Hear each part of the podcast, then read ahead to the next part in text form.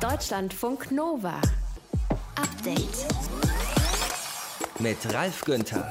Es ist wieder einer dieser Tage, wir haben uns alle schon dran gewöhnt. Die Ministerpräsidentinnen und Präsidenten treffen sich in einer Konferenz mit der Kanzlerin online und besprechen, wie es weitergehen soll in den Bundesländern bzw. in ganz Deutschland mit den Maßnahmen gegen Corona. Über den Entwurf der Maßnahmen haben wir schon gesprochen im Update, also die weitgehende Verlängerung bis Ende März und mögliche kleine Lockerungen. Was bisher klar ist, was jetzt alles ansteht, das sagt euch unsere Korrespondentin im Hauptstadtstudio in diesem Podcast zum Update. Rahel Klein aus dem Homestudio ist mit dabei. Hallo. Hallo. In der Pandemie, da hatten ja viele die Idee, sich ein Haustier zuzulegen. Einen süßen Hund, eine Katze, ein Kaninchen. Oder ein Meerschweinchen Ja. oder was auch immer. Dann fällt einem häufig hinterher auf, oh, das ist ja doch mehr Arbeit, als man denkt. Oder man hat dann doch irgendwann keine Zeit mehr. Dann landen viele Tiere wieder im Tierheim. Grundsätzlich ist es halt so, du musst eigentlich nichts können oder nichts vorweisen, wenn du dir ein Tier zulegen willst. Und das wollen Tierschützerinnen und Tierschützer ändern. Ändern inwiefern? Also ein Ausweis für uns alle, die ein Tier haben wollen. Ja, zum Beispiel. Oder so ein Nachweis, dass Ja. du auch geeignet bist und da auch mal länger als vielleicht zehn Sekunden drüber nachgedacht hast. Das hört ihr hier bei uns. Und dann reden wir noch über Deepfakes. Vielleicht habt ihr euch auch zuletzt gewundert über altertümlich aussehende Menschen, die in so kurzen Videos bei Facebook oder Twitter nach oben und nach unten und zur Seite gucken. Das sind Beispielvideos für einen neuen Service der Plattform MyHeritage, um zu zeigen, was der so kann. Da könnt ihr Fotos von Menschen hochladen, die schon lange tot sind. Und dann werden diese Menschen digital zum Leben erweckt und schauen nach oben, nach unten zur Seite. Aber was macht das mit uns? Dieser Frage geht unser Reporter nach. Als ich davon gehört habe, habe ich zunächst gedacht, Trauer ist so ein vielfältiger Prozess und es könnte sein, dass es manchen Trauernden hilft, ein animiertes Bild von ihrem Verstorbenen zu sehen. Besonders dann, wenn die KI tatsächlich so gerechnet hat, wie sich der Mensch früher eben auch bewegt hat. Aber falls nicht, Und dann könnte das Ganze auch sehr befremdlich wirken. Aber hallo, absolut. Das hört ihr auch in diesem Podcast zum Update am 3.3.2021. Danke fürs Klicken, Laden und Hören. Deutschlandfunk Nova. Das Update am Mittwoch. Mittwoch, Mittwoch, da ist doch was. Ach ja, Lockerungen, Öffnungen, raus aus dem Lockdown. Das wünscht sich ja eine Mehrheit der Menschen in Deutschland, laut aktueller Umfragen. Aber viele Ärztinnen und Ärzte, Virologinnen und Virologen, die warnen genau davor. Heute die nächste Entscheidungsrunde. Bundeskanzlerin Angela Merkel mal wieder in der MPK, der Ministerpräsidentenkonferenz, mit den Chefs und Chefinnen aus den Bundesländern. Gudula Geuter berichtet für uns aus unserem Hauptstadtstudio. Gudula. Die anschließende Pressekonferenz, die lässt noch auf sich warten. Wird es denn gleich spürbare Lockerungen zu hören geben? Ja, nach den Papieren, die kursieren, die man ja immer mit Vorsicht noch im Vorfeld genießen muss, äh, wird es die geben. Allerdings sind die überschaubar. Buchläden, Blumenläden, Gartencenter sollen öffnen dürfen. Das scheint mir jetzt als Berlinerin überschaubar, weil das da äh, zum Teil jetzt schon so ist. Dazu sollen Fahrschulen kommen. Ganz wichtig, Flugschulen und ähm, Kosmetikstudios oder Nagelstudios und so weiter. Allerdings nur mit negativem Schnelltest. Und da ist jetzt die Frage, ob es davon schon genügend gibt, ob das also wirklich gleich so in Kraft treten kann. Wichtiges Wort äh, schon seit Anfang des Jahres, Perspektive. Wie sieht es mit Perspektive aus? Da ist ein Stufenplan vorgesehen. Das ist ja das, was viele lange gefordert hatten, der sich an den Werten 35 und 100 orientiert als sieben Tage Inzidenz. Das geht aus diesen Papieren hervor. Es geht darum, dass diese Werte jeweils zwei Wochen lang unterschritten werden müssen, damit weitere Lockerungen möglich sind. Und wie man sich denken kann, sind es eben viel weitergehendere Lockerungen bei Werten unter 35 als unter 100, sei es im Bundesland oder sei es auch kleinteiliger regional. Dann werden wir mal kleinteilig. Äh, Was passiert, wenn irgendwo wirklich wochenlang die Werte unter 35 liegen? Da gibt es eben Stufen und in der nächsten Stufe soll mit Schutzkonzept und Personenbegrenzung natürlich der Einzelhandel wieder öffnen, Museen, Galerien und anderes. Und dann die nächste Stufe ist eben zwei Wochen später auch natürlich wieder mit Auflagen äh, Biergärten, Theater, Konzertsäle, Kinos. Und nochmal zwei Wochen später sollen auch Freiluftveranstaltungen mit höchstens 50 Teilnehmern möglich sein. Der bittere Punkt dabei ist, dieser Wert 35 ist für die meisten Regionen erstmal nicht erreichbar und dann müsste er ja auch noch so lange anhalten. Ich habe auch nochmal die Übersichtskarte mir angeschaut. Es sind wirklich zwei Handvoll Landkreise momentan in ganz Deutschland, die eine Inzidenz unter 35 haben. Was ist denn mit unter 100, die andere Zahl, die du gerade genannt hast?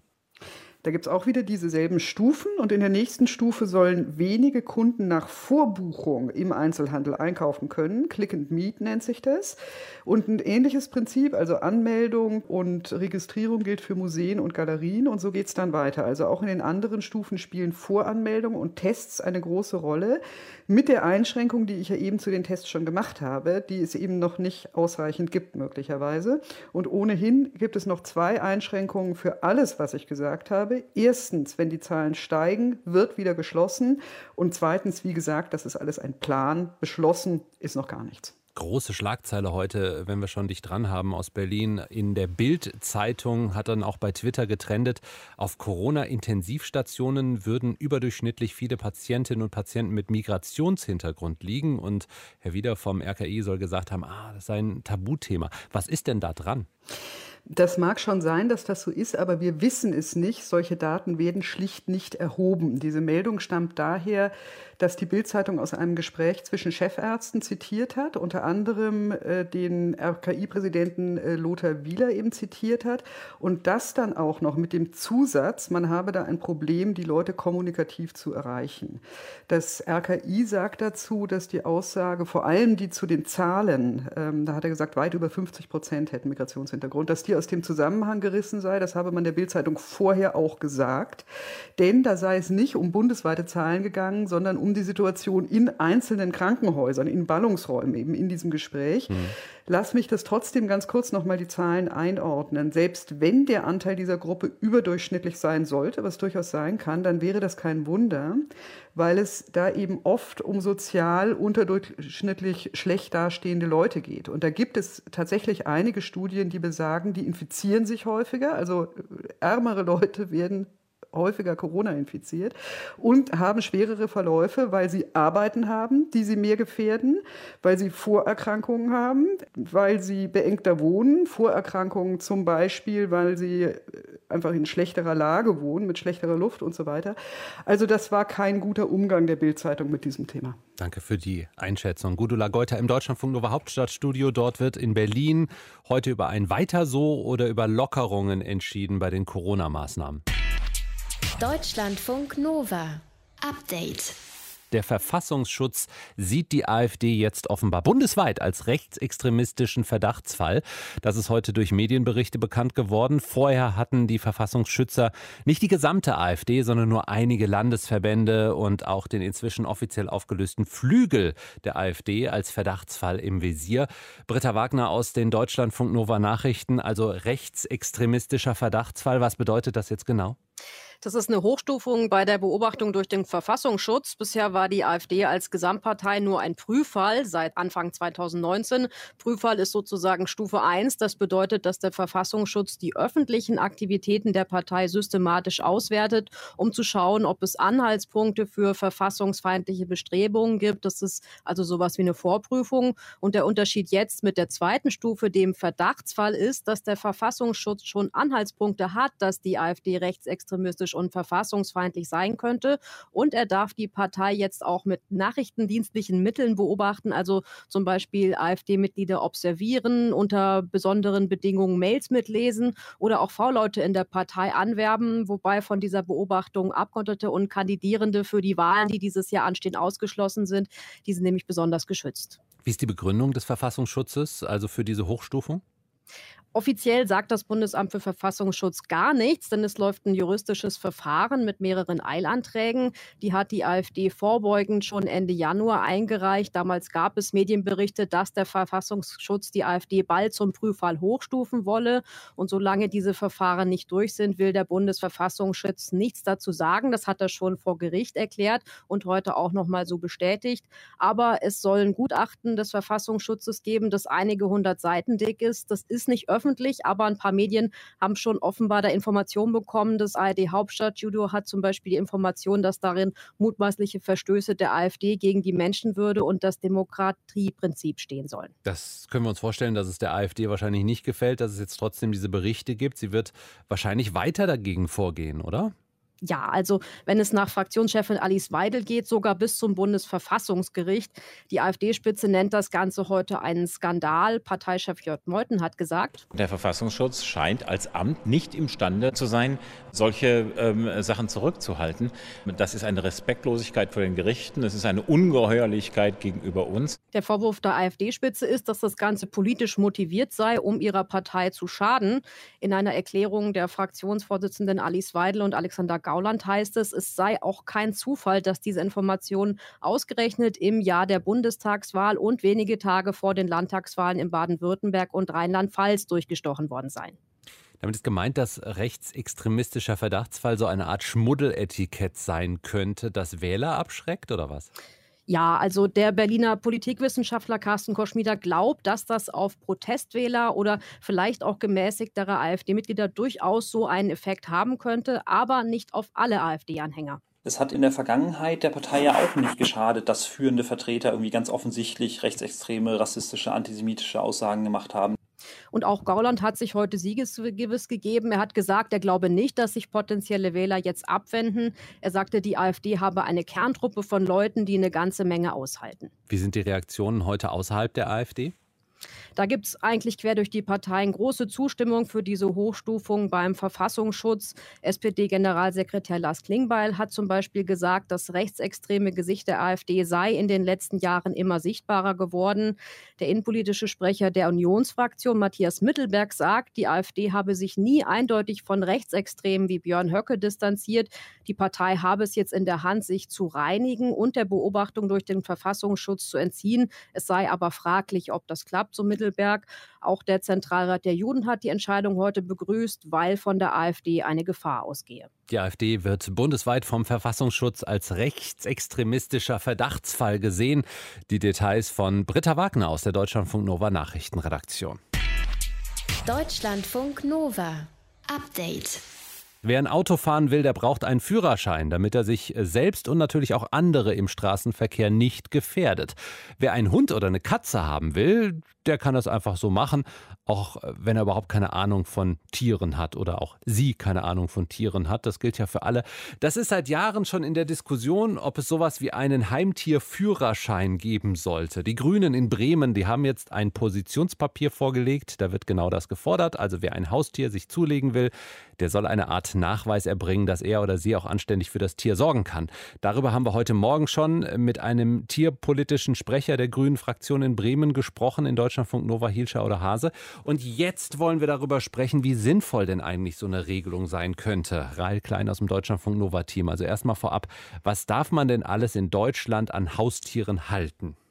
Diese Liste ist sehr, sehr groß. Also im Grunde kannst du dir fast jedes Tier nach Hause holen, es sei denn, es ist eine invasive Art, was dann den Bestand von anderen Arten gefährden könnte, oder es fällt unter die Gefahrentierverordnung deines Bundeslandes. Diese Verordnungen sind aber sehr, sehr unterschiedlich je nach Bundesland. Manche sind auch äh, sehr, sehr offen. Es gibt also keine einheitliche Regelung, dass hier den Besitz zum Beispiel exotischer Tiere oder so verboten wird. Okay, das heißt, ich könnte mir quasi den heimischen Otter in der Badewanne halten, aber der Tiger, der könnte andere Arten hier bedrohen und außerdem ist es ein Gefahrentier. Also kann ich einen Tiger haben? Grundsätzlich ist das nicht unmöglich, einen Tiger dir im Garten zu halten oder Echt? einen Bären oder so. Also es kommt ein bisschen auf die Umstände drauf an. Wenn Tiere nach dem Washingtoner Artenschutzabkommen geschützt sind, dann brauchst du spezielle Papiere, vor allem Herkunftsnachweise für die Tiere. Die Tiere müssen dann aus einer Nachzucht sein und dürfen nicht den natürlichen Bestand gefährden. Aber wenn das zum Beispiel der Fall ist, dann ist das durchaus möglich. Also auch keine Ahnung, ein Känguru oder ein Bär im Garten. Du musst dich bei der Haltung allerdings an die Regeln des Säugetiergutachtens halten. Da ist geregelt, welche Mindestanforderungen du für die Haltung der Tiere erfüllen musst. Ähm, das Problem dabei ist aber halt auch oft, nicht alle HalterInnen melden das, wenn sie ein Känguru im Garten halten wollen oder so. Und wenn das niemand mitbekommt, dann kontrolliert das auch keiner. Gut, jetzt werden wahrscheinlich nicht so viele Menschen Kängurus im Garten halten wollen oder auch können oder zum neuen Tiger King in Deutschland werden. Aber die Nachfrage nach normalen Haustieren, ich sage jetzt einfach mal Hund, Katze, ist ja vor allem in Corona-Zeiten extrem gestiegen. Was sagen denn Tierschützer, Tierschützerinnen zu so einem Führerschein für die Haltung von Tieren? Also Hester Pommerenning vom Deutschen Tierschutzbund, die fände sowas sehr sinnvoll. Die spricht aber von einem Sachkundenachweis, also nicht von einem Führerschein, wie es ja oft heißt, und betont, dass man so einen Nachweis erbringen sollte, bevor man sich ein Tier zulegt. Weil es bewirken würde, dass ganz viele Heimtiere viel, viel besser gehalten werden könnten, Spontankäufe vermieden werden würden und langfristig es auch zu einer Entlastung der Tierheime käme, weil ja immer wieder auch äh, Tiere abgegeben werden, weil Leute überfordert sind, sich vorher nicht ausreichend über die Bedürfnisse der Tiere ähm, informiert haben oder einfach nicht Bescheid wissen, wie man mit den Tieren dann doch richtig umgeht. Ja, Tierschützerinnen, Tierschützer fürchten bald auch eine Abgabewelle im Tierheim, also dass Leute ihre Katzen, Hunde, Meerschweinchen, was auch immer, zurückbringen, weil sie sich das eben nicht lange genug überlegt haben. Und sowas könnte man durch so einen Sachkundennachweis zumindest reduzieren. Und auch eine Negativliste fänden TierschützerInnen gut, also eine Liste mit Tieren, die einfach nicht als Haustiere geeignet sind und nicht gehalten werden dürfen. Wie ist das äh, mit äh, Bestellung eines Tieres im Internet? Geht das irgendwie noch? Ja, das geht durchaus. Also Hm. illegal auf jeden Fall. Auf bestimmten Foren, Börsen findest du quasi alles. Auf eBay Kleinanzeigen ist das so, da ist in den AGBs schon geregelt, welche Tiere verkauft werden dürfen und welche nicht. Also da dürfen zum Beispiel keine Tiere, die sich noch im Ausland befinden, verkauft werden. Oder giftige Tiere oder auch Tiere aus Qualzucht oder wenn Tiere noch zu jung zum Vermitteln sind. Aber trotz dieser Regulierung gibt es da auch Probleme, sagt Hester Pommerening. Aber da rutscht natürlich immer mal wieder was durch. Die Verkäufer denken sich dann einfach andere Begriffe zum Beispiel aus, die vom Filter nicht erkannt werden.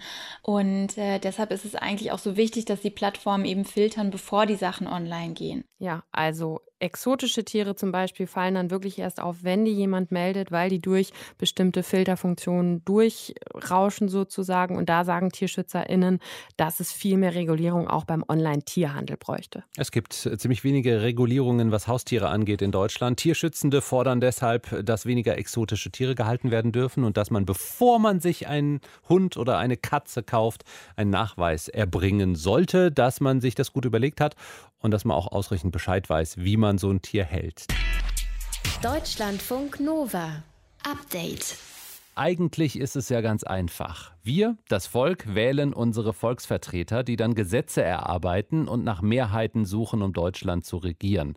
Lobbyisten und Lobbyistinnen, die von außen versuchen, Einfluss auf die Politik zu nehmen, braucht das System eigentlich nicht. Aber es gibt sie massenhaft. Laut Lobby Control rund 6000 in Berlin. Was die da so treiben, soll, das ist neu, in Zukunft in ein Lobbyregister rein. Das soll da festgehalten werden. Wie genau, das klären wir jetzt mit Timo Lange von Lobby Control. Hallo, Herr Lange. Ja, hallo. Wie soll dieses Lobbyregister funktionieren? Ja, da wurde sich ja äh, gestern Abend erst geeinigt drauf zwischen Union und SPD. Man hat da jetzt monatelang drüber gestritten. Viele erinnern sich vielleicht noch an den Skandal um Philipp Amthor. Da hat das ja Fahrt aufgenommen.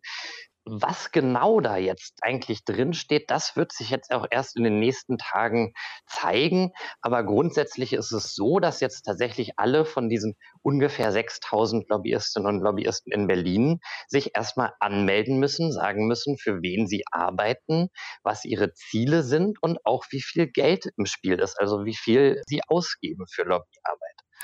Aber eigentlich ist es ja jetzt erstmal interessant, wer trifft sich mit wem, wie lange, worüber wird gesprochen. Und das ist genau auch ein großer Schwachpunkt bei der Einigung, soweit sie bisher bekannt ist. Der konkrete Einfluss auf die Gesetze, dass dieser Teil eben nicht mitgeregelt werden sollte. Das äh, läuft unter dem Stichwort exekutiver Fußabdruck. Damit würde dann wirklich nochmal sichtbar, welche Lobbyisten waren am Gesetz dran, mit wem wurde sich da auch getroffen. Und da hat die Union gesagt, das machen wir nicht mit und das wird jetzt auf die lange Bank geschoben und das wollen wir von Lobby Control so natürlich nicht akzeptieren. Wenn wir mal vergleichen mit der EU, gibt es dort einen exekutiven Fußabdruck, wie Sie ihn genannt haben? In der EU ist das zum Teil ein bisschen weiter. Da müssen zum Beispiel die Berichterstatter für einzelne Gesetzesvorhaben im Europäischen Parlament tatsächlich dann dokumentieren, mit welchen Lobbyisten die sich getroffen haben. Und auch die EU-Kommission, die Kommissare legen offen, mit welchen Lobbyisten die sich treffen. Das würden wir uns auch äh, für die Bundesregierung wünschen. Aber bleiben wir mal bei der EU-Ebene. Auch bei der Europäischen Union wird der große Einfluss der Lobbyistinnen und Lobbyisten immer wieder beklagt gefragt, was kann so ein Register dann überhaupt bringen, wenn es doch bei der EU nicht den größten Effekt hatte? Ja, viel hängt auch tatsächlich davon ab, wie ein Register konkret ausgestaltet ist. Was wir hier in Deutschland jetzt wahrscheinlich bekommen, ist, dass die Lobbyisten und die Organisationen auch Angaben machen müssen darüber, wer sie finanziert. Das ist ein wesentlicher Beitrag zur Transparenz, dass man wirklich sehen kann, wer steckt denn wohinter. In Brüssel ist das nicht so oder kommt da jetzt erst langsam. Da haben wir zum Beispiel auch gesehen, wie dann die großen Internetkonzerne, Google, Facebook und so weiter, einfach Organisationen gründen, äh, die dann Lobbyarbeit machen. Und es ist gar nicht so einfach zu wissen, wer dann in Wirklichkeit dahinter steckt. Und auch so etwas soll ein Lobbyregister verhindern, eine solche verdeckte Einflussnahme. Und auch da, Sie haben gesagt, transparent muss es sein, aber transparent kann ja etwas nur sein, wenn auch jemand wirklich hinguckt. Wer übernimmt das denn dann bei den ganzen vielen Daten, die dann anfallen? Wir Journalisten, ihr von Lobby Control?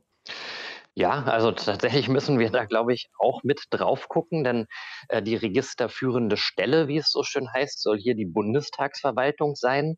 Da haben wir immer gesagt, wir würden uns da eigentlich eine unabhängigere Stelle wünschen, mhm.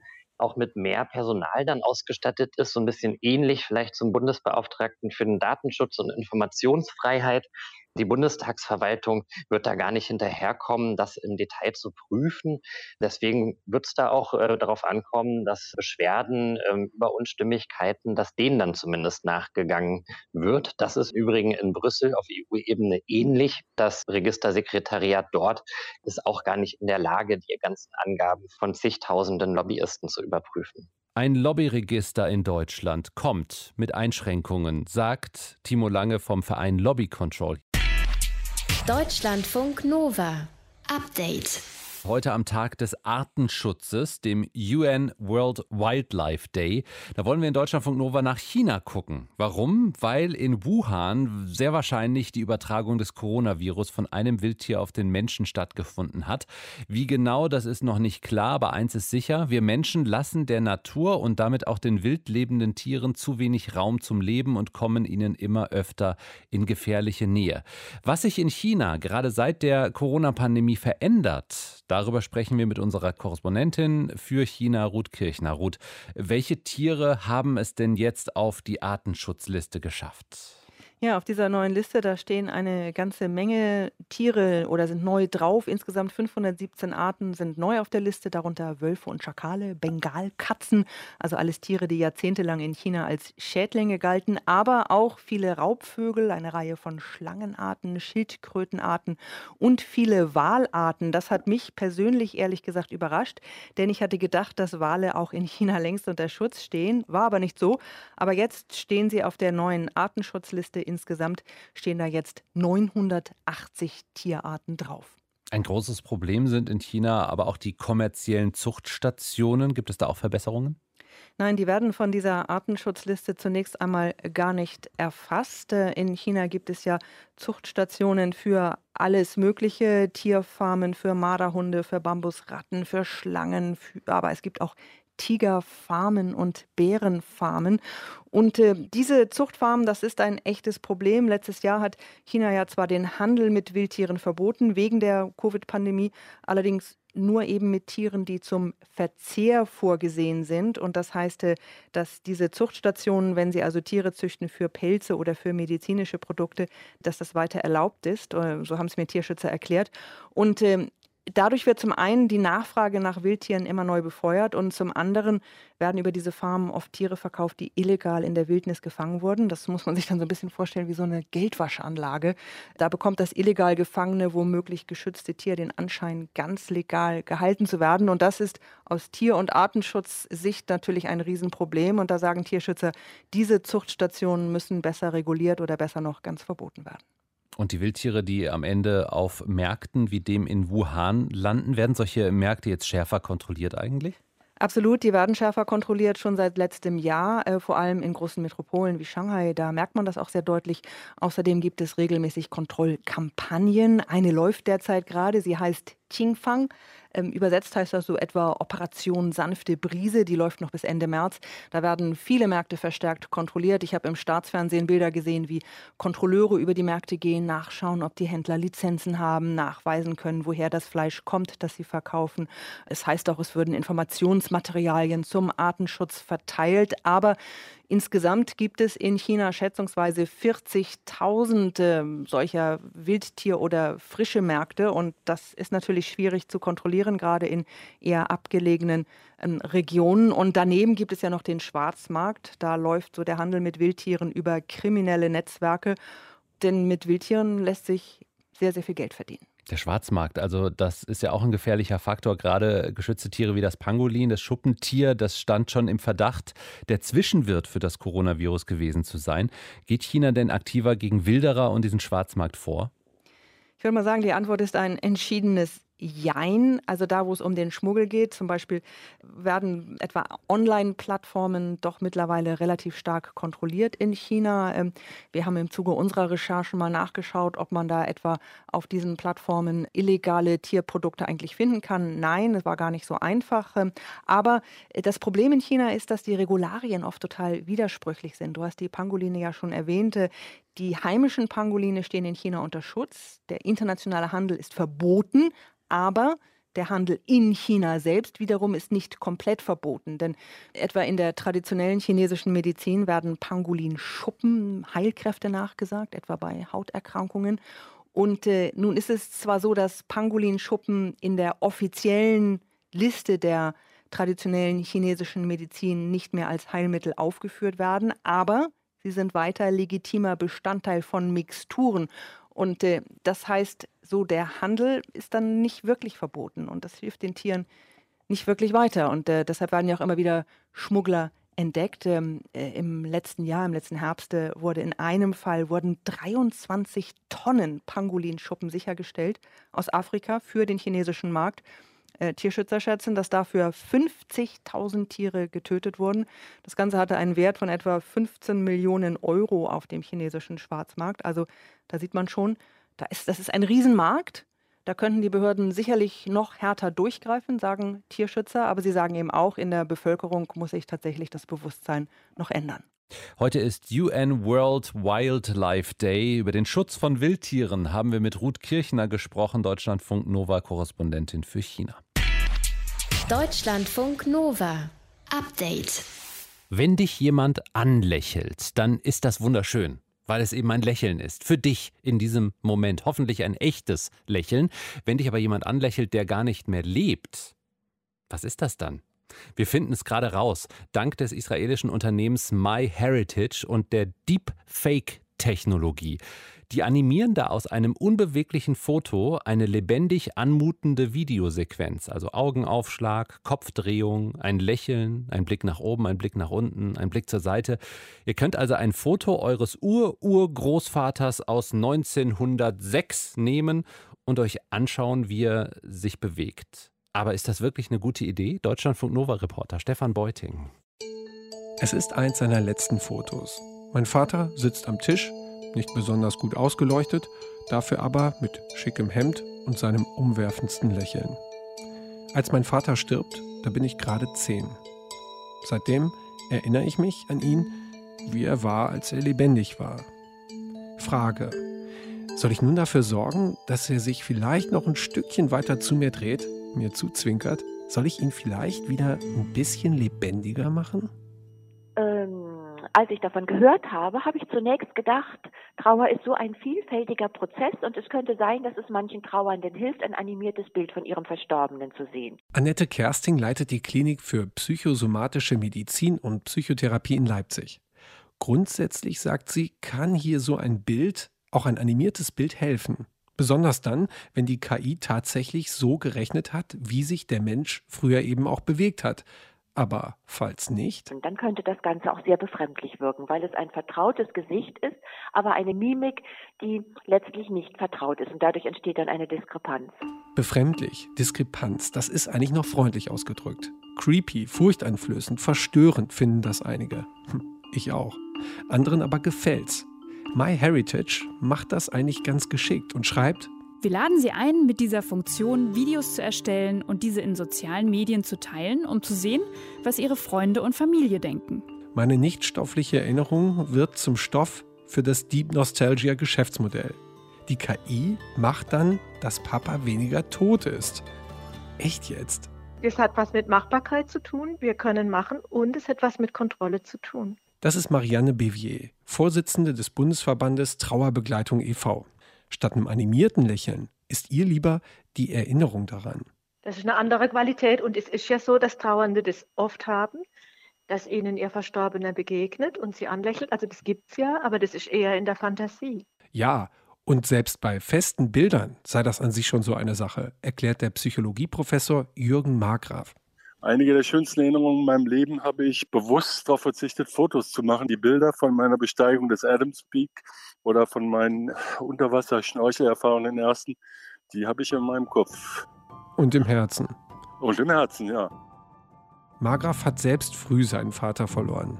Die Erinnerung an ihn, an Vergangenes allgemein, unterliege andauernder Veränderung. Er selbst würde da kein Bild seines Vaters hochladen, aber er sagt auch, alles, was in diesem Erinnerungsveränderungsprozess helfen kann, das hilft. Also es kommt darauf an, was Sie daraus machen. Das, was an künstlicher Intelligenz und Rechenleistung gerade zur Verfügung steht, das reicht aus, um uns kräftig den Kopf zu verdrehen. Denn wenn gute Bildbearbeitung auch noch mit High-End-Sprachsynthese zusammenkommt, dann kann digitale Wiederauferstehung gefeiert werden. Das, was eben so besonders ist, ist, dass das nicht mehr nur im Science-Fiction-Bereich ähm, angesiedelt ist, sondern tatsächlich in genau diesem Moment zum Greifen nah wird ähm, und Firmen tatsächlich daran arbeiten, Menschen unsterblich zu machen. Was den Dokumentarfilmer Hans Block hieran so fasziniert, ist, dass wir eine Technik bekommen, die uns Menschen zwingt, über unser Verhältnis zum Tod neu nachzudenken. Dann kann man äh, schon mit wenigen Stimmproben die Stimme äh, synthetisieren. Sagen, okay, diese Person formuliert so Sätze, hat immer einen solchen grammatischen Aufbau, verwendet diese und jene Worte, hat vielleicht einen Humor, ist immer sehr ironisch oder nicht ironisch. Und all das kann auch imitiert werden qua künstlicher Intelligenz. Okay, ich nehme also das Foto meines Vaters und lasse es animieren. Vielleicht gibt es bald dann auch noch die Möglichkeit, mit einem Stimmsample von der alten Super 8-Aufnahme im nächsten Geschäftsmodell den sprechenden Bilderrahmen herzustellen. Der steht dann da und mein Vater sieht mich dann vielleicht so zweifelnd an, fragt mit leicht ironischem Unterton, was dieser Scheiß hier eigentlich soll. Und dann müsste ich mal schnell bei den FAQs nachgucken, der KI-Unternehmen, ob die darauf eine Antwort haben. Ich habe nämlich keine. Also ich würde das lieber der Fantasie überlassen. Deutschlandfunk Nova. Update. Montag bis Freitag, immer zwischen 18 und 20 Uhr. Mehr auf deutschlandfunknova.de.